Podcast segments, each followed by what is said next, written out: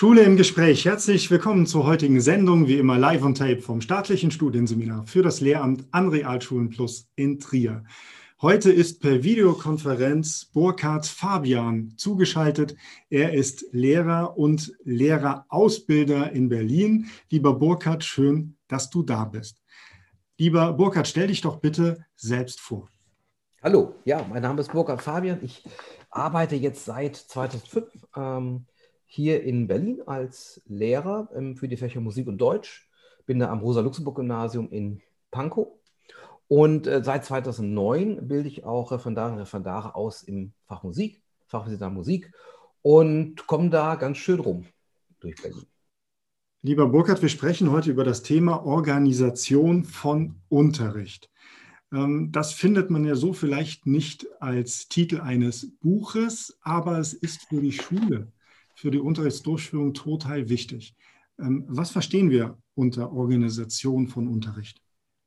Naja, ähm, ich glaube, das Wichtige ist bei Organisation von Unterricht, dass man, äh, das würde jetzt, glaube ich, jeder auch teilen, dass man ähm, für den Unterricht gut vorbereitet ist. Dass man also weiß, wovon man spricht, dass man nicht nur äh, sozusagen ähm, den Schülern eine Stunde voraus ist, sondern ich sage mal so thematisch im Saft ist. So, das sollte man, da sollte man viele schon im Studium mitbekommen haben, aber bedarf natürlich auch einer langfristigen Vorbereitung, mhm. ähm, auch von Unterricht. Jetzt ist es so, ähm, wir haben ja Vorgaben. Also es gibt das ähm, Curriculum, ähm, dann gibt es das schulinterne Curriculum, wo man sich nochmal mit der Fachkonferenz auch einigt, was genau will man machen. Äh, und, dann, ähm, und dann gibt es sozusagen das, ähm, ich sage mal, das eigene Curriculum. Das heißt also, ähm, was plane ich dann eigentlich für einen bestimmten Zeitraum in meinen, in meinen Stunden? Hm. Ähm, also jetzt die, die inhaltliche Organisation genau. Unterricht. Wie geht man das an als Lehrer? Genau, also ähm, so, ich, ich, nehme mal das Beispiel Deutsch. Also ähm, es steht meinetwegen ähm, im ähm, ähm, neunte Klasse an, alle müssen Homo faber leben, so lesen. So, nur lesen, äh, das ist ja die Frage, was mache ich also dann mit dem Stoff? Ich muss es behandeln. Okay. So, jetzt muss ich mir, äh, muss ich überlegen, wie viel Zeit will ich investieren, wie viel Zeit habe ich überhaupt, was habe ich noch für Themen? Ähm, das heißt, sind es vielleicht sechs Stunden, acht Stunden, zehn Stunden, äh, zwölf Stunden, wo ich eben so eine Unterrichtseinheit eben zu diesem Thema entwickle. Und an der Stelle ähm, unterscheide ich immer äh, zwischen den Begriffen Unterrichtsreihe und Unterrichtseinheit. Ich möchte das kurz erklären.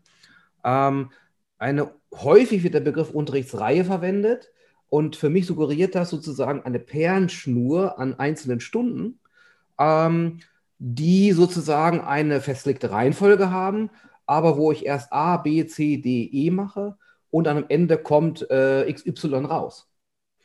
Und ähm, ich möchte eigentlich eine, eine Unterrichtseinheit, also ein, ähm, ähm, ein Thema so organisieren, dass ähm, es nicht nur eine Perlkette in Folge ABC ergibt, sondern ich habe verschiedene Inseln an Stunden, die sich gegenüberstehen und die miteinander vernetzt sind. Also was ich mir immer wünsche, ist, ähm, dass, es, dass die Unterrichtseinheit eine problematisierende Fragestellung, ein problematisierendes Thema hat, das eben auch einen Lebensfeldbezug hat, ähm, das einen Kompetenzbezug hat ähm, und das sozusagen, auf das ich mich immer wieder in meiner Unterrichtseinheit auf meinen verschiedenen, in meinen verschiedenen Stunden darauf beziehen kann. Mhm. Und am Ende kann ich vielleicht genau diese Fragestellung, die am Anfang schon aufgeworfen ist, zu meinem Homo Faber, mhm. ähm, nochmal tiefergehend reflektieren und kontextualisieren. Mhm. Also es ist nicht in einer Reihe ein Abhaken wie, eine, wie ein Lehrgang von verschiedenen Einheiten oder Elementen, verschiedenen Stunden gemacht, dann das nächste, dann das nächste, um irgendwo hinzukommen, sondern man, stellt, man stellt zu Beginn Problemfragen, Forscherfragen auf und kommt immer wieder zurück, vernetzt von vorne nach hinten und zurück. Und das ist ja dann fürs Lernen sehr viel, sehr viel effektiver, oder? Absolut, weil ich muss mich immer wieder abgleichen, auch mit der Ausgangsfrage. Ich muss mich immer wieder abgleichen mit dem, was ich eigentlich schon gemacht habe. Was haben wir denn vorletzte Woche gemacht zu der Frage? Ach so, okay, das kann ich ja wieder verwenden. Das heißt, dieses vernetzte Denken, das ist so wichtig, was wir auch auch dann später äh, im Beruf brauchen. Wenn ich also ähm, ähm, in einem ähm, Produktionsprozess etwas organisieren muss, dann muss ich eben genau diese Vernetzung ähm, bedienen können. Und weil Schule eben aufs Leben vorbereitet, ist es nichts anderes als das, was wir hier dann auch fördern, in so einem, in einer Unterrichtseinheit. Mhm. Und das verhindert ja vielleicht auch, dass die äh, Schülerinnen und Schüler am Ende einer Abfolge, einer Reihe dann auch hinter die letzte Stunde den Haken machen und alles vergessen. Das erleben wir ja, dass ein halbes Jahr später Homo Faber überhaupt nicht mehr bekannt ist. Und ich glaube, wenn die Schülerinnen und Schüler intensiver vernetzt mit Literatur arbeiten oder mit irgendwelchen Lerngegenständen, behalten genau. sie es auch. Ähm, du hast eben Lebensweltbezug angesprochen. Ähm, wir haben dazu auch hier eine Folge, die wir auch äh, hier gerne verlinken. Aber was verstehst du unter Lebensweltbezug? Warum ist das für dich als Deutschlehrer so wichtig? Du sagst jetzt Deutschlehrer. Ähm, gleich bringe ich ein Beispiel aus dem Musikbereich, weil ich auch Musiklehrer bin. Aber bleiben wir bei, bei dem Homo Faber. Lebensweltbezug. Also da ist so ein Schinken, äh, der, äh, ähm, ja, der ist schon älter. Was, welche Bedeutung hat er eigentlich heute? Welche Bedeutung hat er für mein persönliches Leben? Ähm, wo, wo sehe ich mich eigentlich in, der, in einer der Figuren? Wo ist eigentlich, wo ist, wo ist die Auseinandersetzung mit dem Hier und Jetzt und dem Ich? Das ist, glaube ich, eine wichtige Frage. Ähm, aber ich will es dann an einem anderen Beispiel noch, einem Musikbeispiel auch nochmal deutlich machen. Ähm, am Thema Mozart und wieder am Thema, wie formuliere ich eine Unterrichtseinheit? Ähm, ich will also Leben und Werk Mozarts ähm, mit meinen Schülerinnen und Schülern machen. Dann schreibe ich oben drüber Leben und Werk Mozart. Ist auch eine Problematisierung drin. Man will ja rauskriegen, was hat denn der alles so gemacht, wann hat denn der gelebt und wo und wie. Ähm, ich würde aber den, die, dieses Thema Mozart so formulieren. Ich würde fragen, war Mozart ein Popstar? Weil es nämlich genau ähm, diesen Lebensweltbezug herstellt, den wir unbedingt benötigen auch. Und ich sage eben für alle unsere Unterrichtseinheiten, wir müssen, wir müssen diese Vernetzung ähm, in das Heute hinbekommen. Mhm. Gelingt das bei allen Themen? Okay, Mozart, Popstar, verstehe ich. Wie sieht es mit ähm, Gregorianik aus? Ähm, also muss man als Lehrerin, als Lehrer immer versuchen, unbedingt auf Teufel komm raus diesen Lebensweltbezug herzustellen? Gelingt das?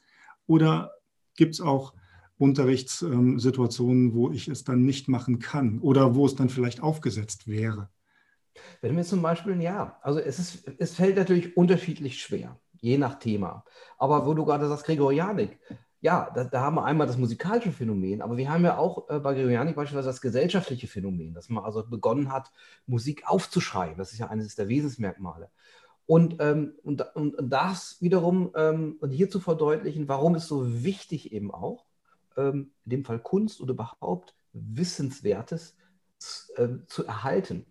Und dann bin ich wieder in, in der, auch in der Diskussion über, über Wissen und über ähm, Erhaltung, über, über ähm, Schriftsprache und so weiter. Also ich will nur sagen, vernetzt denken, Brücken bauen ähm, und irgendwie ähm, das, die Bedeutung herausarbeiten. Und gehen wir jetzt nochmal zur inhaltlichen Organisation äh, zurück der Rat an junge Lehrerinnen oder vielleicht Referendarinnen, Referendare oder wie nennen Sie hier Anwärterinnen und Anwärter ist, ganz langfristig sich mit diesen Themen auseinanderzusetzen, weil das geht ja nicht heute beginnend, wenn ich in der nächsten Woche einen Unterrichtsbesuch habe. Genau, also das ist, es ist ja wirklich eine Herausforderung. Ähm, das muss man wirklich sagen. Also die ähm, erstmal diese neue Situation, die für die Referendarinnen und Referendare vor einer Klasse zu stehen, dann ein, vielleicht ein, ähm, unterrichtetes Thema vorzubereiten, was sie noch nie unterrichtet haben, woher auch, ja, und dann auch noch einen Entwurf schreiben, der äh, sechs bis acht Seiten lang ist, also reflektieren über das, was sie dazu, mit den Alternativen, mit der Sachanalyse, mit der Lerngruppenbeschreibung. Also das ist wirklich eine Herausforderung, da muss man einfach auch früh genug anfangen zu schreiben, aber natürlich dem einen fällt das Schreiben leichter, dem anderen schwerer ähm, und ähm, man muss sich einfach dort ähm, rechtzeitig hineinknien äh, und auch das ähm, Schreiben selbst nicht als Belastung empfinden, sondern als Handwerkszeug, als ein Mittel, um eben die unterrichtlichen Prozesse besser zu, zu, zu durchdringen und daraus wieder natürlich für die Zukunft was abzuleiten. Also wie ich gut unterrichte. Aber man kann, glaube ich, sagen, als erfahrene Lehrkräfte, das wird immer leichter. Also je länger man diesen Job macht, desto leichter fällt es, diese Verbindung im Blick zu halten, desto kompetenter wird man auch in diesen Fähigkeiten.